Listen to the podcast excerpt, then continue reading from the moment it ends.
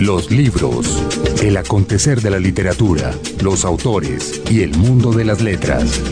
Iniciamos una nueva edición de los libros como todos los domingos en la mañana, 8 de la mañana, muy puntualitos. James González levantándose juiciosamente y Margarita Valencia también, por supuesto, madrugando en este fin de semana. Hola Margarita. Margarita Valencia hace todo juiciosamente, no como James y Jaime Andrés. Bueno, tratamos, pero James y yo humana y buenamente tratamos de hacerlo más juiciosos que se pueda. ¿Cómo les va a ustedes dos? Jaime Andrés Monsalve los saluda también a todos los oyentes a través de 42 estaciones de señal Radio Colombia para empezar a hablar de libros que es lo que tanto nos gusta en estas horas de la mañana, o dependiendo, si usted está escuchando nuestro horario de repetición, el lunes a las 10 de la noche, pues también podemos decir que es un noctámbulo libresco, porque también hay madrugador libresco, que es el que nos escucha en nuestro horario habitual. Y hartos que tenemos y nos siguen por ahí en redes sociales. Hoy, por supuesto, vamos a seguir eh, teniendo mesita de noche, vamos a interactuar con ustedes en, en las redes sociales, pero sobre todo vamos a tener un par de invitados especialísimos que nos atendieron en Barranquilla, Margarita. Ah, pero fíjese que antes de hablar de los invitados, pues, yo voy a aprovechar para quejarme con la mesita de noche. ¿Y eso por qué? Porque están calladitos, calladitos. Ah, sí, es verdad. Que queremos que nos digan más. Bueno, si arrancamos desde este momento, yo creo que nos bombardean toda la hora, Margarita. Con lo cual, está muy bien. Recuerden ustedes que nos pueden escribir a nuestras cuentas de Twitter. Valencia Libros, que es la de Margarita Valencia, la mía es jamón guion bajo, salve, ya me enseñaron que no se puede decir raya al piso. Ay, a mí me gustaba raya al piso. A mí también, pero hay cada purista. ¿Quién dijo que no? Miguel Camacho, nuestro querido oyente Miguel Camacho. Digámosle a Miguel que ya lo, lo, yo me la aprendí con raya al piso. Jamón raya al piso, salve, ¿no es cierto? No, pues guion bajo yo ya no me la puedo volver a aprender. Imagínense el esfuerzo que me costó a mí decirlo de esa manera. No, no. Bueno, ya lo saben, entonces jamón raya al piso, salve, gracias por el aval, Margarita. y la cuenta de Twitter de Señal Radio Colombia, que es arroba Senal Radio Co. Cuéntenos qué libro tienen ahí en sus mesitas de noche, con lo cual nosotros podemos nutrir esta sección y quién sabe, usted se puede llevar a casa uno de los libros que siempre tenemos aquí para obsequiarles. Invitamos a Miguel Camacho a decirnos qué, está leyendo, pero por que por favor no nos cambie las rayas al piso. bueno, le quedará muy claro el mensaje. Ahora sí, volvemos con Barranquilla y con nuestros dos invitados eh, de honor, Margarita. Son ah, ellos nos fuimos, como estamos tan contentos en Cartagena, nos, fuimos, para, Barranquilla. En Barranquilla estuvimos en el marco del Carnaval de las Artes. Desde allí también vamos a tener otros invitados. Qué bonito, qué bonito eso, qué bonito Barranquilla. Es verdad. Qué bonito todo. Y la pasamos muy bien en el Carnaval de las Artes, Margarita. La verdad es que sí. Y arrancamos con esta entrevista que andábamos mm, desde hace rato buscando con el uno y con el otro y ahí los pescamos juntos. Pues sí, teniéndolos juntos. ese par de monstruos que son Manuel Borrás y Darío Jaramillo, entonces fue sensacional. Claro que sí, Manuel Borrás, español, editor del famoso sello Pretextos, una de las editoriales independientes más importantes en habla hispana. Él mismo dice que eso independiente no le calza muy bien, pero bueno, ya, ya lo escucharemos a él hablando del tema. Ya, además ya le va a tocar, como, como con la raya al piso. Exactamente. Y, Darío, Jaramillo, por supuesto, que es nuestro gran, gran poeta, que nos eh, susurra al oído y nos manda muchos datos, pero así en voz baja, y que esta vez eh, accedió a, acompañarnos en voz alta en los micrófonos. Claro que sí. Ustedes sabrán que Darío Jaramillo Agudelo publica con pretextos buena parte de su obra literaria, poética y de ensayística ha salido justamente ahí bajo este sello español y se han aunado los esfuerzos de Manuel Borras y Darío Jaramillo Agudelo últimamente junto con el Fondo de Cultura Económica para lanzar una hermosa antología hecha por el mismo Jaramillo Agudelo de la poesía de León de Greif. Sí, o sea, este programa no tiene pierde. Esa fue la excusa que utilizamos y fue delicioso oírlos leer eh, a León de Greif y hablar de León de Greif. Eh, una antología de un poeta que Jaramillo, bueno, Jaramillo y todos los poetas colombianos realmente eh, quieren y, que ahora Manuel Borrás en España publicó y se estaba haciendo mucha falta. Definitivamente. Así que seguramente tanto como nosotros nos entretuvimos con esa charla en la cual nos apoyó en lo técnico Héctor Londoño en Barranquilla, seguramente ustedes también se van a divertir mucho en casa. Por ahora, Margarita, nos vamos entonces a lo que viene, que es su nota del editor. La nota del editor. En 2013, el primero, el quinto y el vigésimo quinto lugar en la lista de las editoriales más grandes del mundo estaban ocupados respectivamente, por Pearson, Random House y Santillana. A finales del año pasado se anunció la fusión de Random House Mondadori con Penguin Books, el sello literario de Pearson, y hace unos días se confirmó la venta de Santillana Ediciones Generales a Random House. Antes de la compra de Santillana, el grupo, que pertenece a Bertelsmann, vendía más de 700 millones de libros impresos, libros electrónicos y audiolibros al año y manejaba más de 250 sellos en los cinco continentes. Los analistas coinciden en afirmar que la desaparición de la división literaria de Santillana incide en la concentración de editoriales en España, donde el 66% de los libros son publicados por el 6% de los editores. Es además evidente que la compra de Santillana le dará a Penguin Random House una presencia significativa en el mercado en español, pero también en Brasil, que es el mercado más grande en América Latina. Los encargados de la transacción afirmaron muy enfáticamente que los sellos editoriales reunidos por la empresa mantendrán sus características, pero muchos editores independientes expresaron su alegre satisfacción ante la posibilidad de que el nuevo grupo abandone nichos de mercado que no les resulten interesantes y que ellos podrán ocupar. Y es que una de las grandes ventajas de un oligopolio de estas características es la posibilidad de sacarle verdadero jugo a ciertos títulos. Por ejemplo, en un comunicado de comienzos de marzo, Penguin Random House anunció que había vendido hasta la fecha 100 millones de ejemplares de la trilogía de las sombras de Grey, que originalmente se publicó en edición electrónica en marzo de 2012 y del cual se han vendido hasta la fecha 45 millones en Estados Unidos y el resto en España y América Latina, Alemania y Brasil, entre otras. La cifra le da una nueva connotación a la palabra sinergia y subraya la conveniencia económica de homogeneizar y aplanar los contenidos con miras a lo que el filósofo Byung-Chul Han llamaría el disfrute sin negatividad.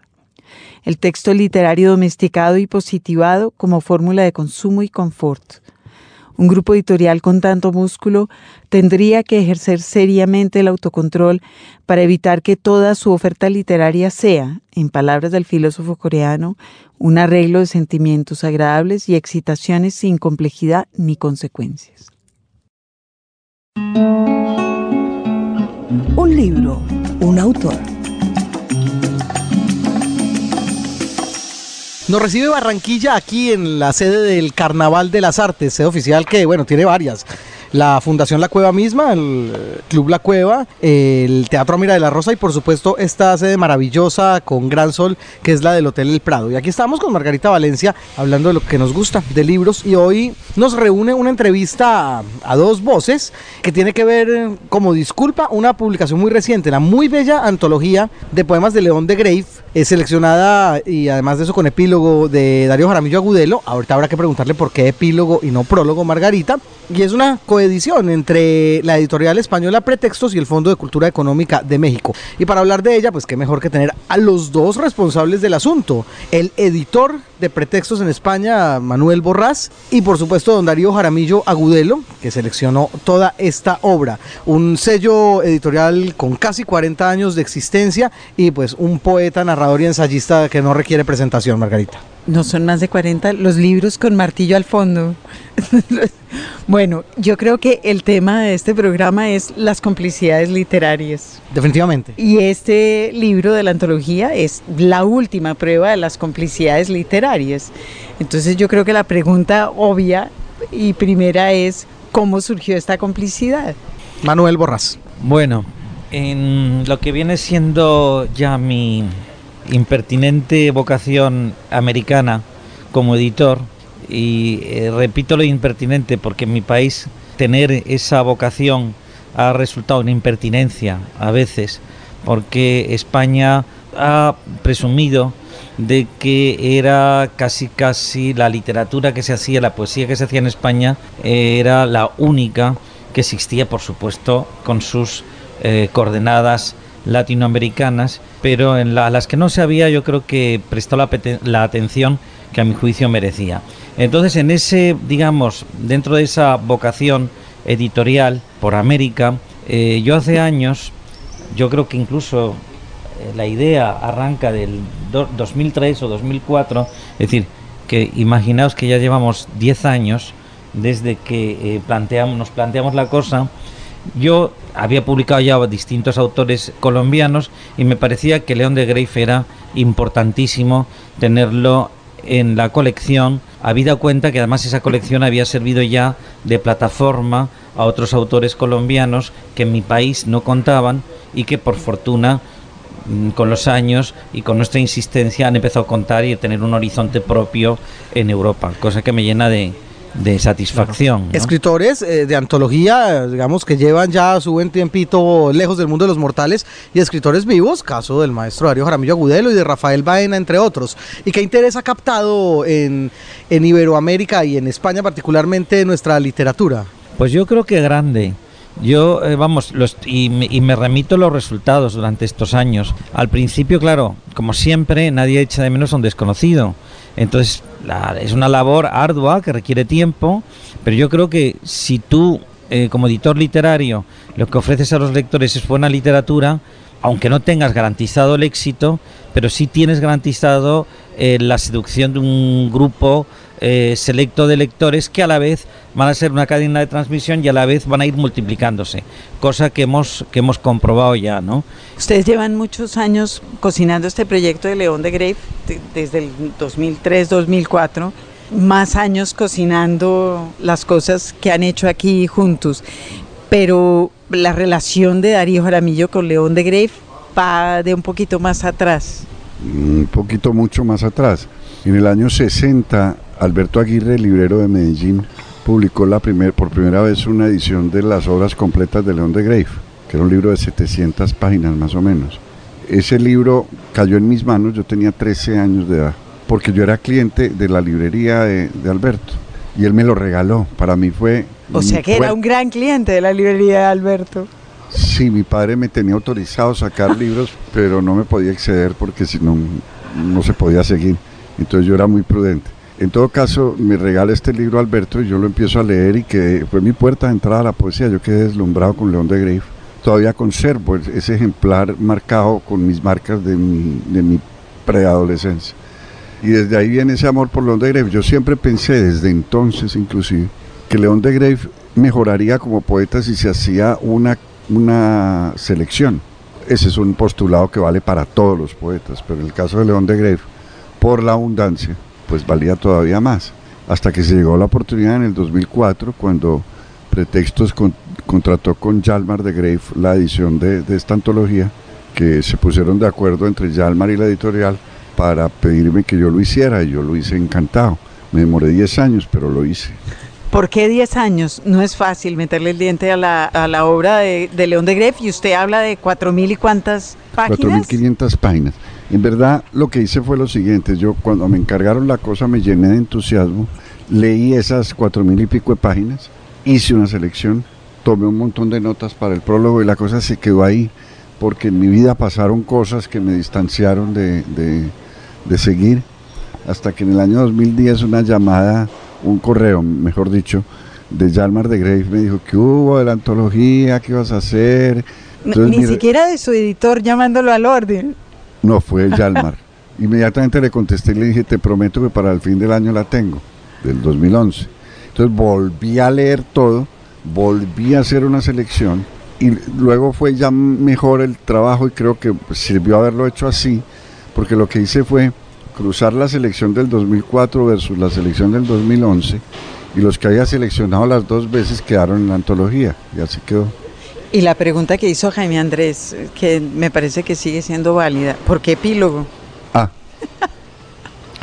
por pudor, porque cuando yo me di cuenta de que me había extendido demasiado escribiendo sobre De Grefo, me parecía que estorbaba mucho empezar una antología de un poeta muerto, además que no tenía cómo defenderse, de un prólogo. Ponerla adelante para que la obra de Grave comenzara en la página ciento y pico, porque en verdad ese texto tiene 100 páginas. Entonces le propuse a la editorial que lo pusiéramos como epílogo, a manera como de, yo siempre pienso como en un botiquín. Si algún lector necesita cuidados, asistencia urgente con respecto a la poesía de Grave, que vaya al epílogo. Pero si no lo necesita, lo, esencial es la poesía, lo esencial son los versos. Bueno, yo quisiera preguntarle a los dos acerca de un punto, y es que tan importante es el nombre de la persona que se encarga de la antología. Y con eso también, digamos, me remito a la que ya se había hecho de su paisano Darío Porfirio Barba Jacob con eh, prólogo, selección creo de Fernando Vallejo. Por supuesto, para el Fondo de Cultura fue esta, esta edición. El nombre de quien antologa definitivamente pesa a la hora de, que el libro tenga algún interés, movimiento, cuando se trata de un poeta que probablemente no sea tan conocido en, España como León de Grave. Sin duda. Por ejemplo, hoy que una mm, antología de León de Grave venga avalada, en mi país me refiero, eh, y supongo que también en Colombia, por esto una firma como la de Darío Jaramillo Audelo, me parece que es una garantía ya en sí misma de que se va a leer y que aparte lo van a leer, lo van a leer una serie de mm, lectores que quizá si estuviera León de Grey a solas incluso me arriesgaría a deciros que con prólogo de Fernando Vallejo, con el prestigio que tiene en mi país, eh, eh, no alcanzaría. Porque eh, además yo creo que el maridaje entre poetas, un poeta antologado de la mano de un poeta esto antólogo me parece que es perfecto, que es la sumar la perfección. De ahí la complicidad a la que hacía referencia antes Margarita, que para mí estaba claro, es decir, si hay que hacer un León de Grave, yo lo tenía claro, lo voy a hacer uno de mis autores insignia, uno de mis poetas insignia. Y quién mejor que un colombiano y qué mejor que siendo colombiano Darío Jaramillo Agudelo. Pero hay además una voz muy personal en esa... Debe haber una voz muy personal en todas las antologías. ¿Qué es lo que usted está diciendo de León de Greif que no se había dicho antes? Bueno, lo, primero es que toda antología es una toma de posición totalmente subjetiva por parte del antólogo. Eso no hay raseros objetivos que permitan. Hay unos raseros objetivos que no aluden a la calidad de la antología, pero sí a la representatividad. Por ejemplo, que el recorrido sea más o menos por toda la trayectoria del poeta, que haya más o menos los temas que el tipo domina eh, eh, o, hace más énfasis, ese tipo de cosas, pero una antología es básicamente un ejercicio subjetivo. Tan subjetivo es que yo en el 2004 hago una escogencia y en el 2010 vuelvo a hacer la escogencia y no es la misma, porque yo no soy el mismo, porque, en fin, porque el clima cambió. Entonces, por eso es muy bueno enfrentar una escogencia con un intervalo de, de 8 o 10 años que permite un cierto criterio de validez pero una validez muy relativa también, porque me pude haber equivocado las dos veces además. ¿Cuál es el león de Gref que hay aquí? El mío. que es como?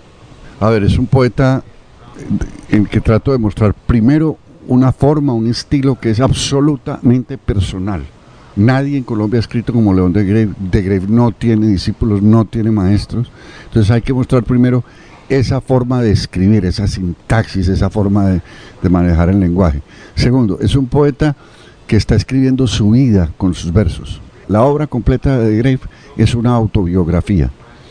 Entonces, uno puede coger los versos de Grave y las prosas de Grave y contar la vida de Grave, como esa biografía que hace poco salió de Jimi Hendrix, que se echa con reportajes a Jimi Hendrix, notas de Jimi Hendrix, o como la que cometiendo una infidencia frente a Manuel Borrás, la que va a publicar pronto la autobiografía de eh, Juan Ramón Jiménez, que no es una autobiografía que él escribió, sino una autobiografía que unos críticos armaron con textos de Juan Ramón. Esto es igual. Sí, existe, existe una de Carlos Gardel, de Oscar del Priore, se llama Yo Gardel y es lo mismo, son recortes. Con Caicedo, lo comentamos hace ocho días.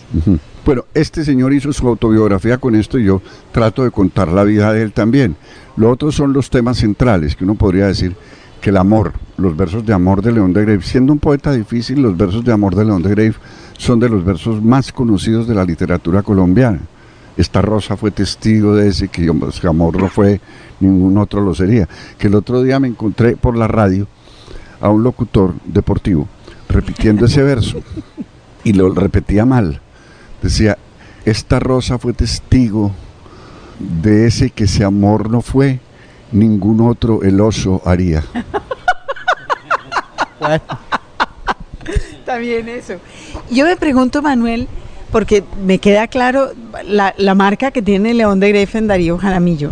¿Qué le pasa a usted cuando empieza a leer a León de Grave? Porque uno pensaría que es un poeta que puede estar muy lejos de sus afinidades.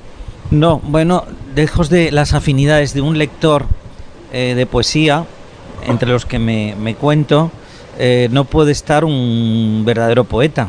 Y lo que es indiscutible, no por, la, por lo acumulativo, porque Grave fue un poeta, eh, como todos sabéis y como ha indicado Darío, muy, muy, muy prolífico, muy productivo. Pero yo creo que lo que es, es un poeta indiscutible.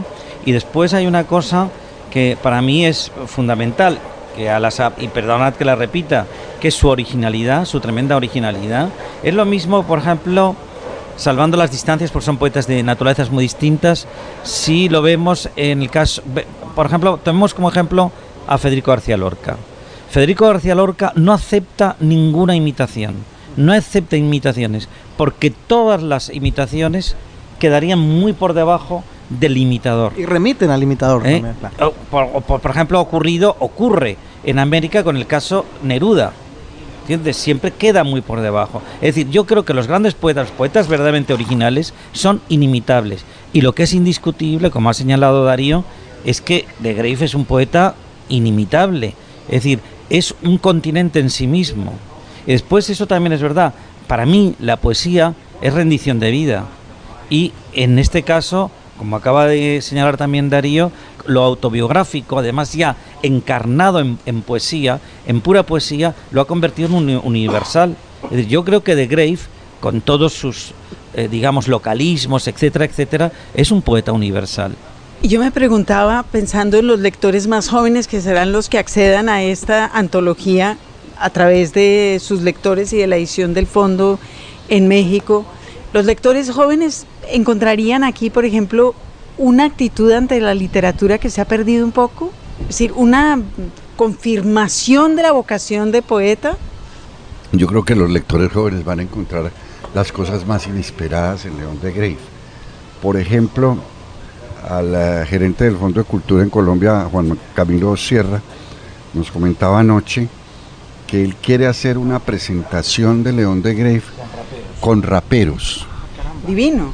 Entonces, hay, por ejemplo, este poema, que, era uno de los que yo le decía, es un poema rapeable todo. Ajá. Fanfarria en sol mayor que comienza.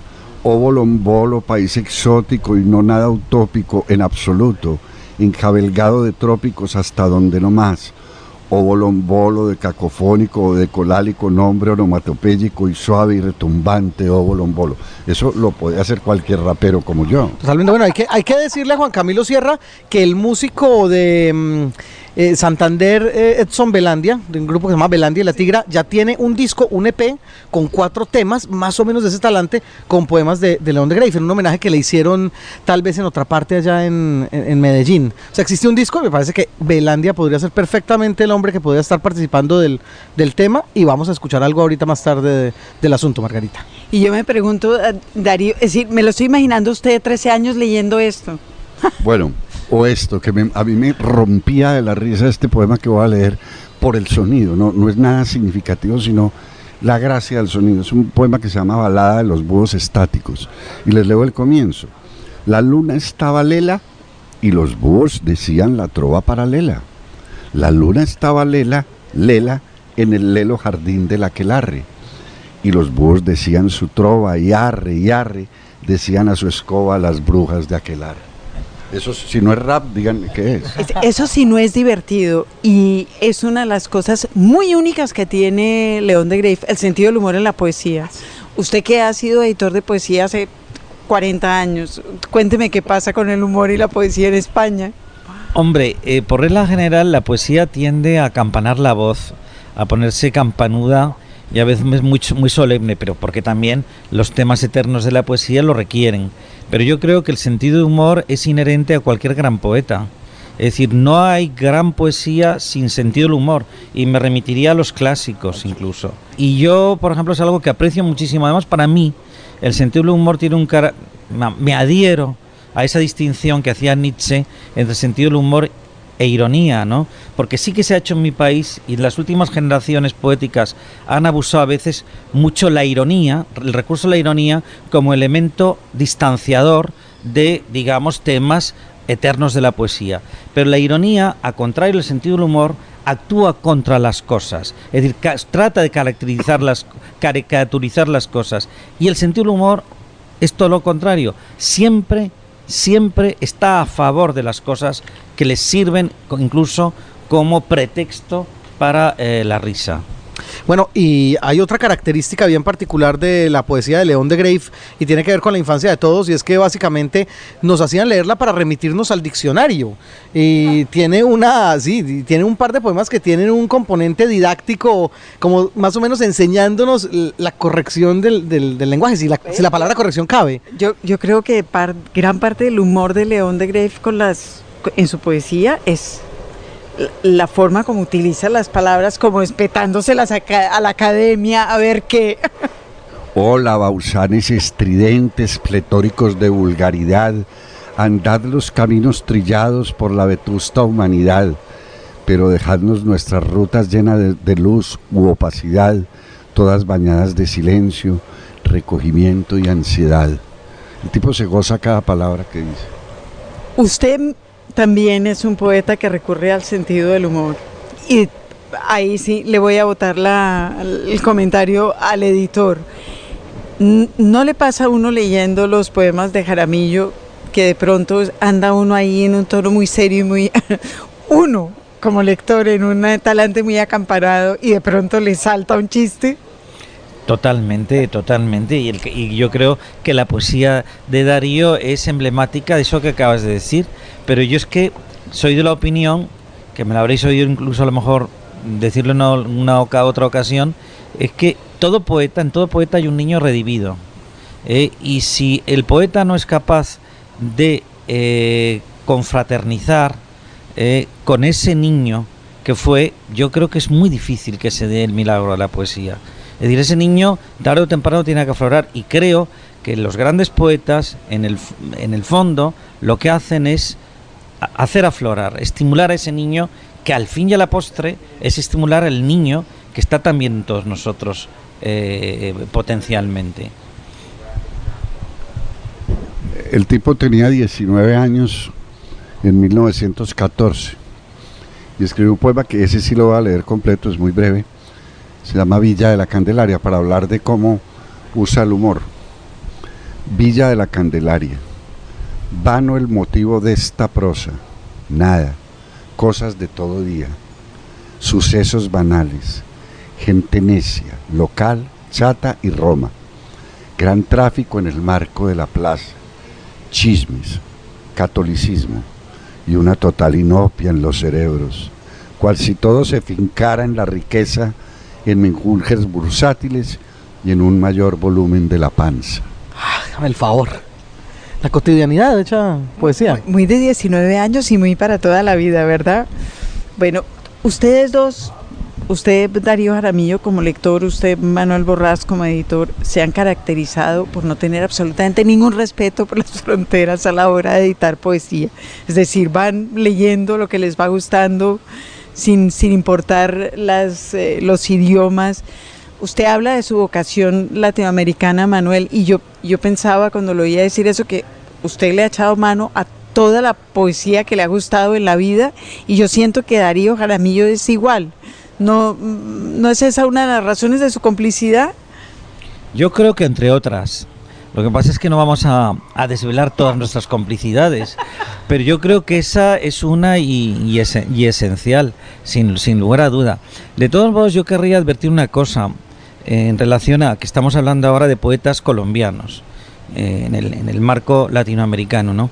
En mi país, eh, Colombia, la poesía colombiana, pese, digamos, a los grandes e indiscutibles, era una poesía no tan apreciada como podía serlo la mexicana, la argentina, la peruana, no digamos. Y yo, y, yo por ejemplo, a medida que fui descubriendo, yo ya conocía en cierta medida la, la, poesía que se hacía en este país y admiraba la poesía que se hacía en este país, pero a, mí, a, medida que me fui internando, que me fui sumergiendo más en este país, me di cuenta que Colombia, con el mismo derecho, tenía que estar como en un escenario de la gran poesía que se había hecho en Latinoamérica junto a Venezuela, México, Argentina o Perú. Y no cito otros, no quiero menospreciarlos, pero en fin, que han sido más o menos las cuatro líneas emergentes. ¿no? Y yo creo que eh, si yo me siento como editor en algo satisfecho, es haber tratado eh, modestamente de coadyuvar al conocimiento de esa poesía que ni siquiera en la que ni siquiera se había reparado de repente estamos en el momento de que eso tenga alguna suerte de redención. ¿Qué, poetas en particular, Manuel Borras, eh, editor de Pretexto, le interesan de nuestra literatura colombiana? Me interesan muchos, me interesan los de la tradición. la evidencia la tenéis en que para mí eh, mm, de Grave es uno de los poetas indiscutibles latinoamericanos de la primera mitad del siglo pasado. Eh, y después, por ejemplo, poetas, Jaime Jaramillo, Escobar me parece una maravilla. Juan Manuel Roca, al que acabamos de saludar, no digamos, lo he incorporado a la, a la editorial. Eh, después, por ejemplo, Catalina González, eh, mm, este, mm, Galán Casanova, eh, John Galán. Por ejemplo, ahora queremos también incorporar a un, a un poeta cartagenero, Rómulo mm, Bustos, que de hecho ya nos hemos comprometido a hacerle también un libro y que me gustaría además que fuera Darío, porque Darío, yo a Rómulo lo conocí de la mano de, Darío y me encantaría. Perdón. Ah, todos, ¿Eh? todos le, vamos a echar la culpa a Darío de haber Darío tiene, a Rómulo Darío tiene, tiene buena culpa, ¿eh? De toda esta vocación mía, digamos, colombianista. Yo creo que sí, pero en fin, eh, ahí es donde está la grandeza también del poeta. Es decir, la generosidad. ¿eh? Yo, por ejemplo, desconfío mucho de esos poetas centrípedos compres que no son nada generosos. Eh, y desde luego para mí Darío es un ejemplo de eso, entre otras muchas cosas, ¿no? Pero mm, Darío ha sido ejemplar el sentido que siempre me ha estado propiciando y favoreciéndome el conocimiento de gentes que después me han resultado de un grandísimo interés, ¿no? Los libros. Señal Radio Colombia.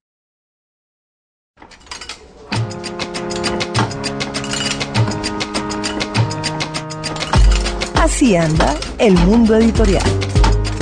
Margarita, eh, Salón del Libro de París se está realizando justo en este momento. Cuando se escucha el programa ya habrá pasado, pero pasa y no pasa exento de polémica esta famosa. El, Salón del Libro de París estuvo como todo escrito por Vogue. Mm, lleno de chismes, chismecitos, chismorreos. Vanity Fair. Eh, no, pero la, cosa más bárbara.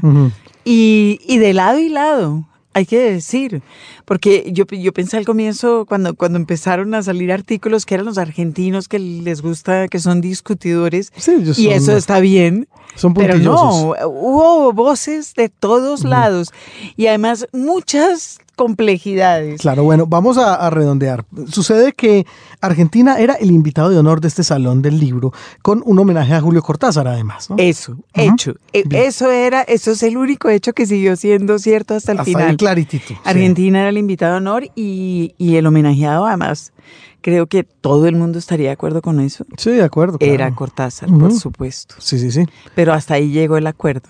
Y donde empezó a haber eh, las primeras señales de descontento con la lista que oficial que el país, que Argentina presentó eh, con los invitados de de argentinos al Salón del Libro. Muy bien, esa lista la hacen desde el Ministerio de Cultura o algo así. Pues es una lista oficial, ah, sí, la hacen desde el Ministerio de Cultura. Y pues supongo que los invitados estaban contentos, como era de esperarse, pero hubo otros no tan contentos y no tan invitados. Ah, claro, los que se quedaron fuera, bueno, también pasa. Claro, y eso también es comprensible. Pero la primera voz de protesta fue en nombre de Kosarinsky, quien no se pronunció. Edgardo Kosarinsky. Edgardo Kosarinsky. Es decir, no estaba, no lo invitaron y alguien protestó porque no lo invitaron. No lo invitaron y él no dijo nada hasta donde yo sé, pero el Clarín sí protestó porque alegaba con razón que quizás si había alguien emblemático en las relaciones entre Argentina y Francia, ese era Kosarinsky, que además es, eh, hace cine, que además eh, escribe y que era un invitado natural y que sin embargo lo habían dejado eh, por fuera de la lista no Viviendo solo... él además allá, ¿o ¿no? Porque Sí. Vive en París. Él vive en Ah, París. No lo invitaron a Frankfurt, no lo invitaron a Guadalajara Ah, y tampoco lo invitaron a París, donde él vive. bueno, y ahí uno se empieza a hacer preguntas. ¿Cuál es la posición política de Edgardo Kosarinsky frente al gobierno argentino, digamos? Sí, o por qué no invitarían a Kosarinsky. El caso es que la editora de Kosarinsky llamó a la embajada arg- argentina preguntando por qué no lo habían invitado. Le explicaron que habían privilegiado a los autores jóvenes. Ese tipo de cosas las suele coordinar eh, la embajada. Bueno. Está Flores- bueno el cuento. Bueno, la cosa ahí no, no para, pero le, le echaron más leña al fuego. Le Monde. Le Monde que, que dice, bueno. Le Monde, los Claro. franceses que son famosos por sus dotes diplomáticas, aquí estuvieron completamente salidos de casillas. ¿Ah, sí? Le Monde terció y sacó un artículo muy largo diciendo que esta bronca entre los autores invitados a Francia era sintomática de la polarización política del país. Claro, a eso iba yo. Una posición política que tiene que tener un escritorio y por eso no lo invitan. Exactamente. Supongo. Eso dijo Le Monde, Bueno. no Clarín. Eso dijo Le Monde. Y no solamente dijo eso, sino que añadió que era evidente que en la lista solo había defensores del gobierno y que los intelectuales conocidos por sus críticas a la presidenta Kirchner no estaban. Bueno. Pues. Caparrós. Martín Caparrós. Martín Gran Caparrós. Cronista, periodista, eh, literato, generador de ficción, etcétera. Exacto. Caparrós fue dejado por fuera. Eh, y Caparrós eh, declaró a Le Monde que obviamente el criterio principal del gobierno argentino para escoger a los autores invitados era la lealtad al gobierno Ah. o, en otros casos, la inocuidad política. Ah, caramba. Bueno, y la intelectual Beatriz Arlo, que es una de las bueno, intelectuales más reconocidas en el mundo hoy, también declaró a Le Monde que ella creía, ella con un poco más sentido del humor que, ma- que Caparrós, declaró a Le Monde que ella creía que no la habían invitado porque los embajadores temían que ella no supiera portarse bien a manteles. Ah, mire pues, que fuera una niña mal portada. Que era una niña mal portada. Ay, María.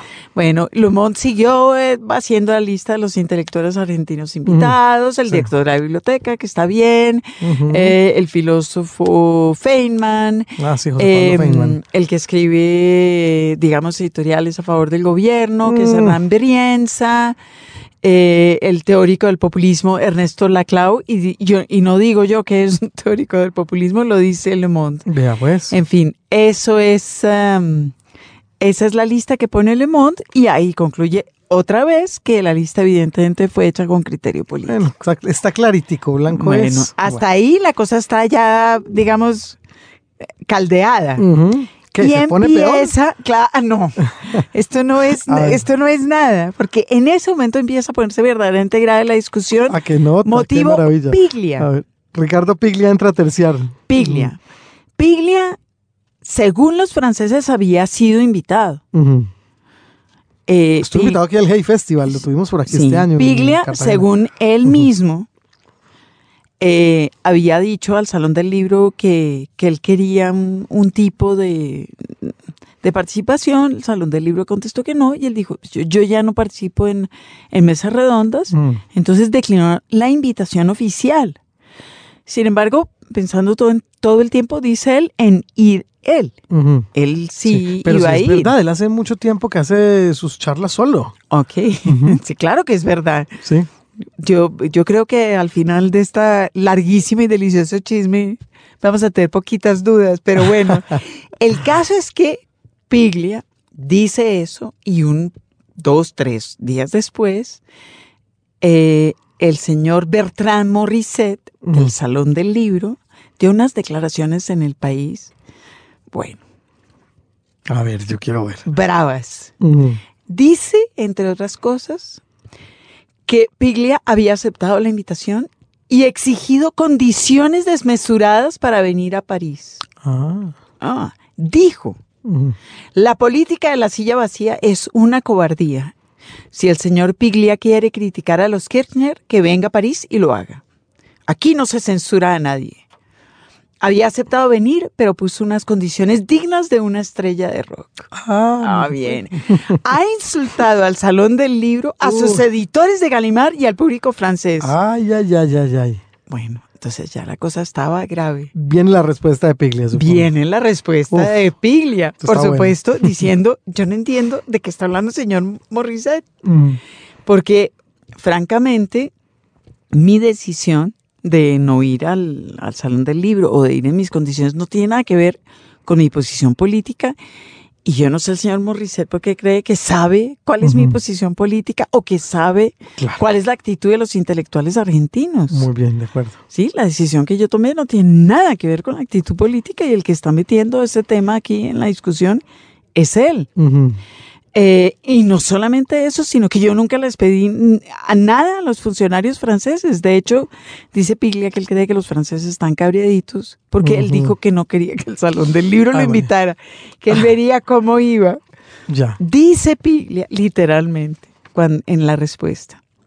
Me parece que Monsieur Morissette se ha tomado en serio la idea de que la literatura en Argentina se divide en K y anti-K Ujú. y no sabe que la mayoría de nosotros, viajen o no a París, pensamos a nuestra literatura actual de otra manera y con otros criterios.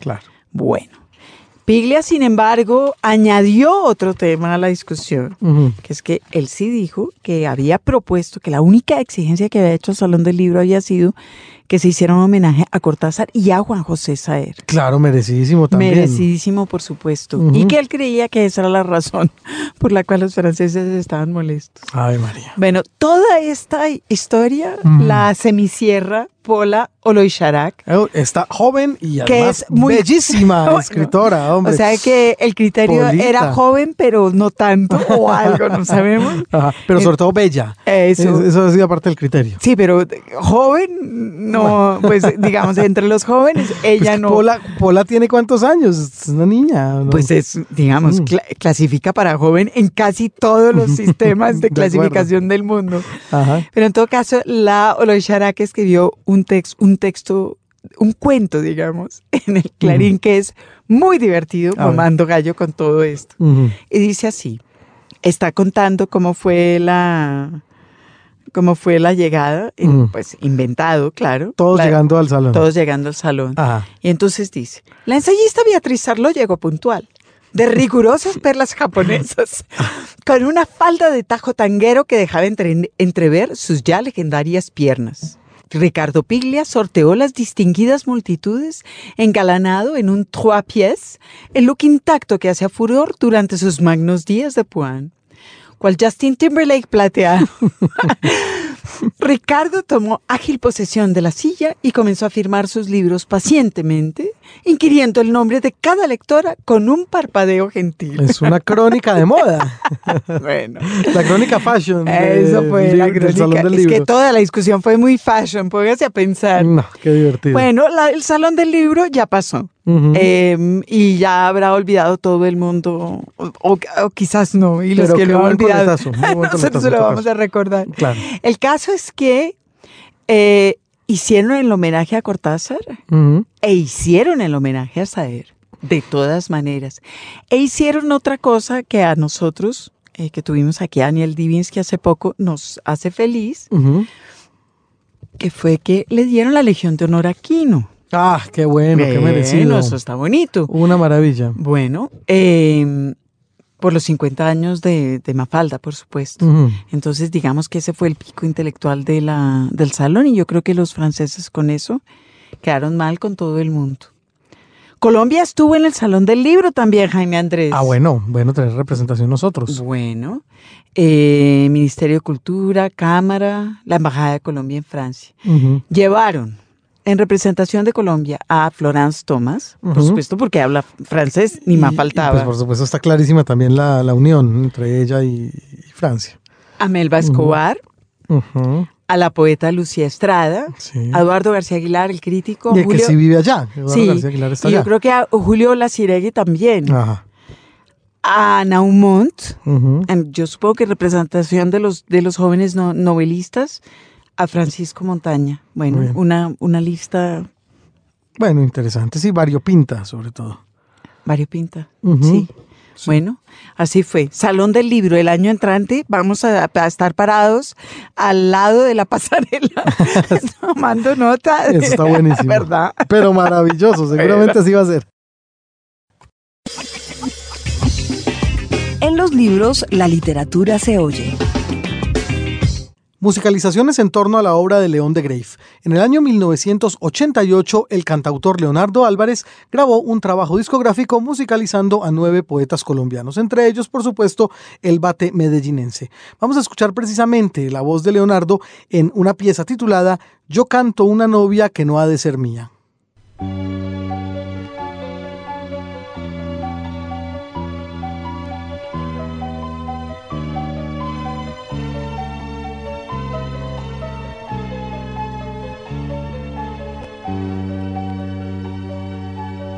Canto una novia que no ha de ser mía. Si te ponen miedo mis ojos ausentes, mi vida bohemia, mi melancolía, yo canto una novia que no ha de ser mía. No ves se frustraron los sueños rientes, nuestro amor fue un mito de la fantasía. Si te ponen miedo mis ojos ausentes, mis ojos noctámbulos, mis ojos dementes, yo canto una novia que no ha de ser mía.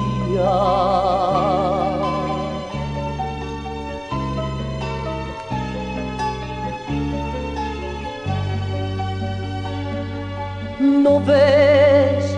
Se frustraron los sueños rientes, nuestro amor fue un mito de la fantasía.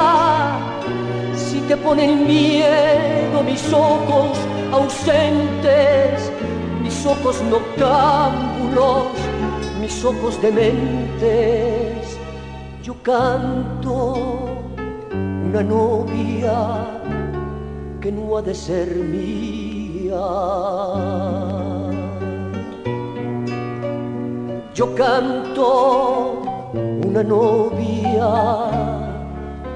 que no ha de ser mía.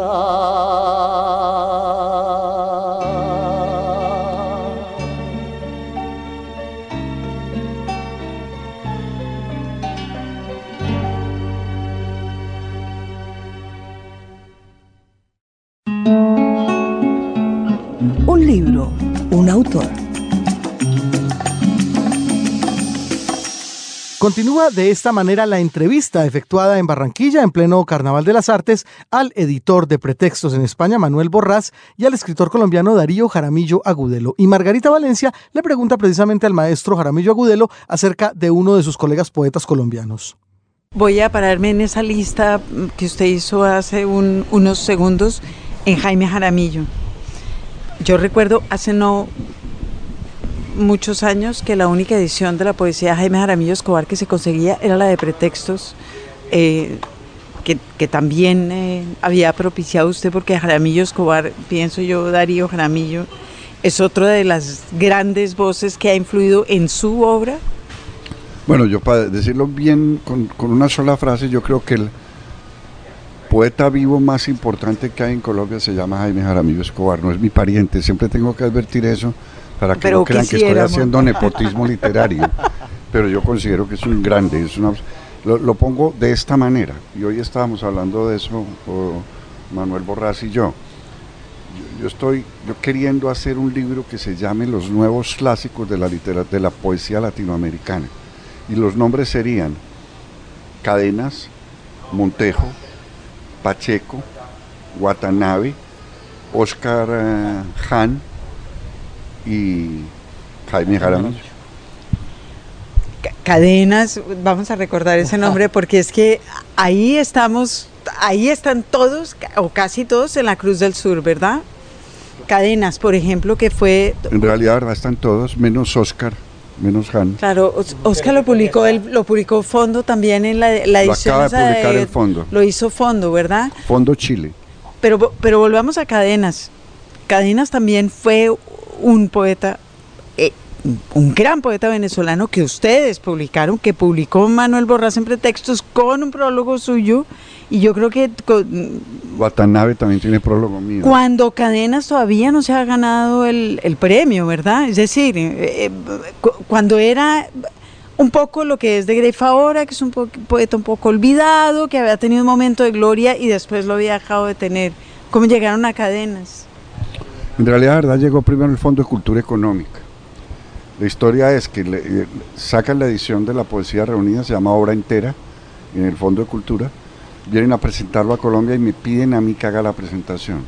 Yo me pongo a leer esa obra entera de cadenas y hago un ensayo eh, para esa presentación lo que siguió de ahí fue que el fondo quiso coger mi ensayo como prólogo de la siguiente edición de la obra entera y esa siguiente edición la hizo pretextos en coedición con el Fondo de Cultura. No sé si, si, eh, estoy siendo fiel a la verdad, Manuel. Es tal cual, es tal cual. Yo em, la poesía de Rafael Cadenas la conocía desde hacía tiempo, incluso yo creo que juntos, por lo menos yo, en, como, con motivo de un viaje a Caracas, que fue donde conocí yo a Darío, que coincidimos los dos como jurado en el premio, eh, mm, esto, ¿cómo se llama? Pérez Bonalde, el traductor de Poe, el primer traductor al español de Poe, que fue un insigne poeta eh, venezolano. Y ahí conocimos, en ese viaje yo conocí a Rafael personalmente. Y ya en ese viaje le manifesté, ¿cuántos años habrán pasado de esto, Darío? casi. 20 algo. Unos 20 tantos. Yo ya le pedí a Rafael una colaboración en pretextos. Y cuando, exactamente lo que ha contado Darío, es decir, cuando se produjo, se propició la posibilidad de hacer eh, a renglón seguido el Fondo de Cultura Económica, nosotros, para España y Europa, la reunión de su poesía, desde luego no lo dudamos un minuto, porque era un poeta que venía ya inscrito, comprendes, desde, desde el, la intención de publicarlo en la colección La Cruz del Sur. Y qué mejor que hacerlo de la, de la mano otra vez de, Darío, ¿no? ¿Cuándo y cómo nace la relación entre pretextos y la obra del maestro Darío Jaramillo? Bueno, eh, eh, eh, en esas fechas, precisamente hace 20 años, yo a Darío Jaramillo no lo conocía. Es decir, coincidimos casualmente por obra y arte de nuestro queridísimo y añoradísimo Montejo. Montejo, que fue el que nos convocó para como jurados del Pérez Bonalde. Entonces, bueno, yo eh, recuerdo, lo he contado muchas veces, ¿no?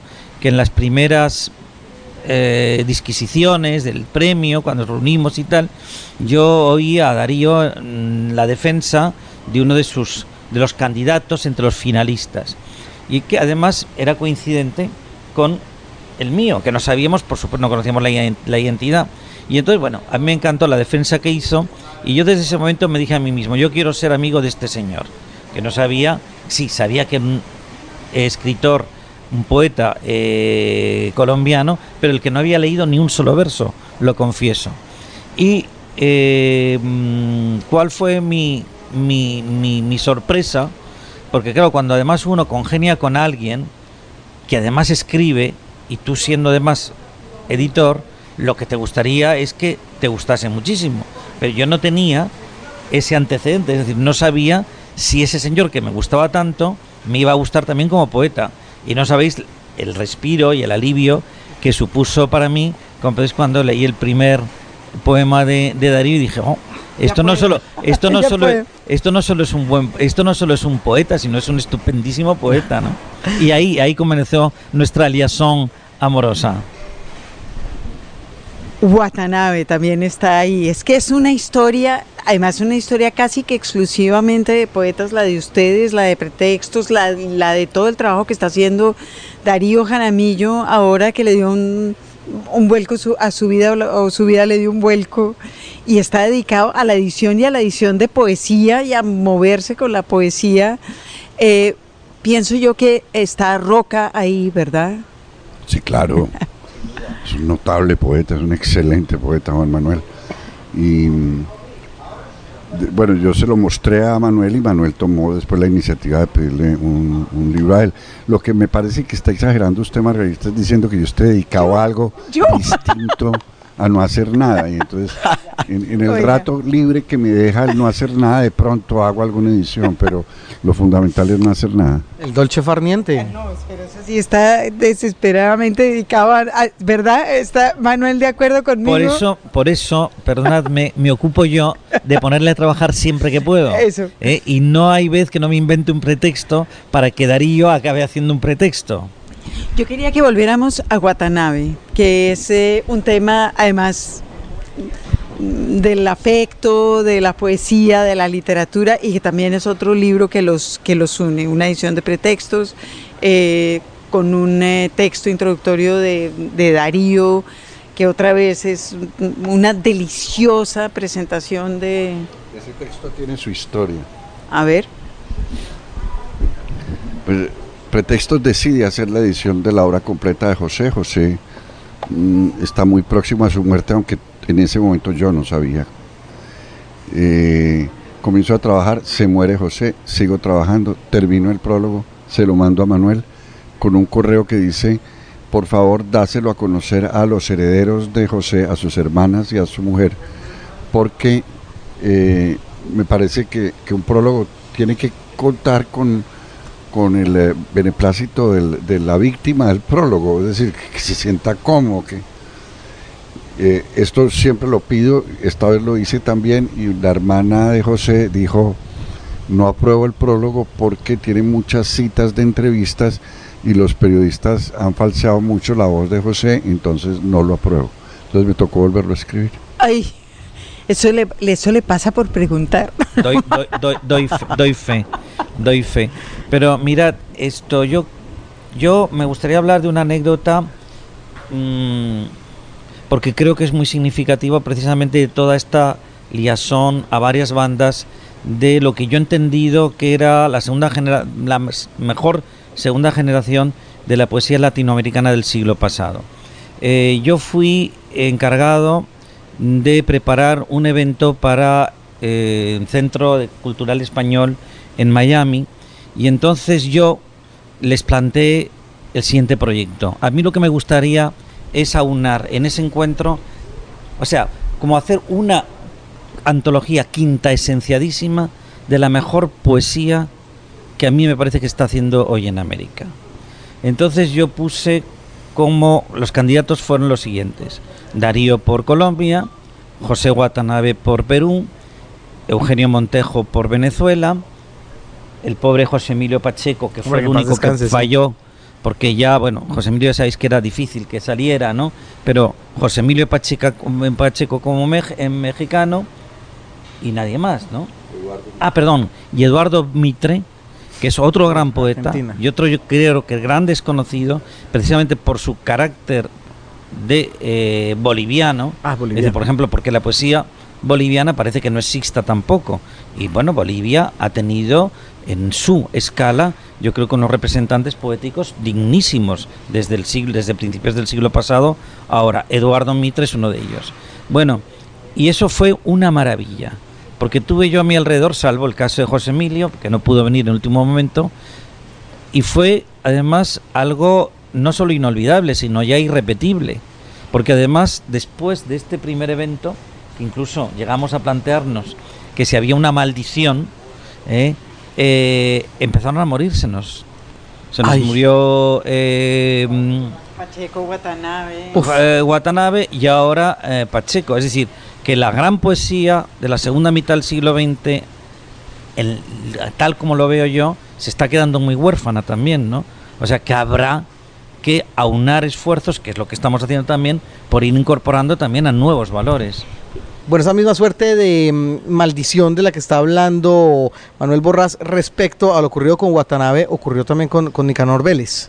Sí, el caso de Nicanor también, hablando como hemos hablado de la generosidad, que es algo que está íntimamente ligado a, la poesía, Nicanor mm, fue fundamentalmente un poeta, pero un poeta que se dedicó a los demás es decir, fue un gran editor de poetas.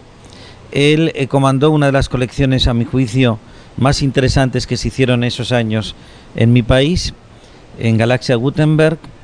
Él fue el animador de antologías importantísimas que después tuvieron una gran trascendencia, de la mejor poesía que se escribía, se había escrito entre ambas, ambas orillas, y bueno, y en fin, cantidad de autores que en la medida que le permitían sus jefes, él iba publicando. Eh, yo supe que Nicanor había eh, tenía un diagnóstico complicado y además sabía de la existencia de un libro inédito. Entonces yo mm, me sentí impelido como, como editor a sugerirle o ofrecerle la plataforma editorial para que saliera ese libro a la luz pública porque me temía lo peor, como efectivamente ocurrió. Es decir, yo eh, tuve la grandísima satisfacción, me ha ocurrido en otras ocasiones en mi vida, de haberle podido dar la última gran alegría de su vida, que fue el proyecto de tener un libro con pretextos, incluso el verlo físicamente muy, muy, muy, muy ya al filo, ¿eh? Pero llegó a verlo incluso físicamente. Y para mí fue un homenaje eh, al editor y desde luego al poeta. ¿eh? y además, y sobre todo a la persona que había estado movida por esa generosidad en la que él se había replegado para favorecer las voces de los otros, ¿no?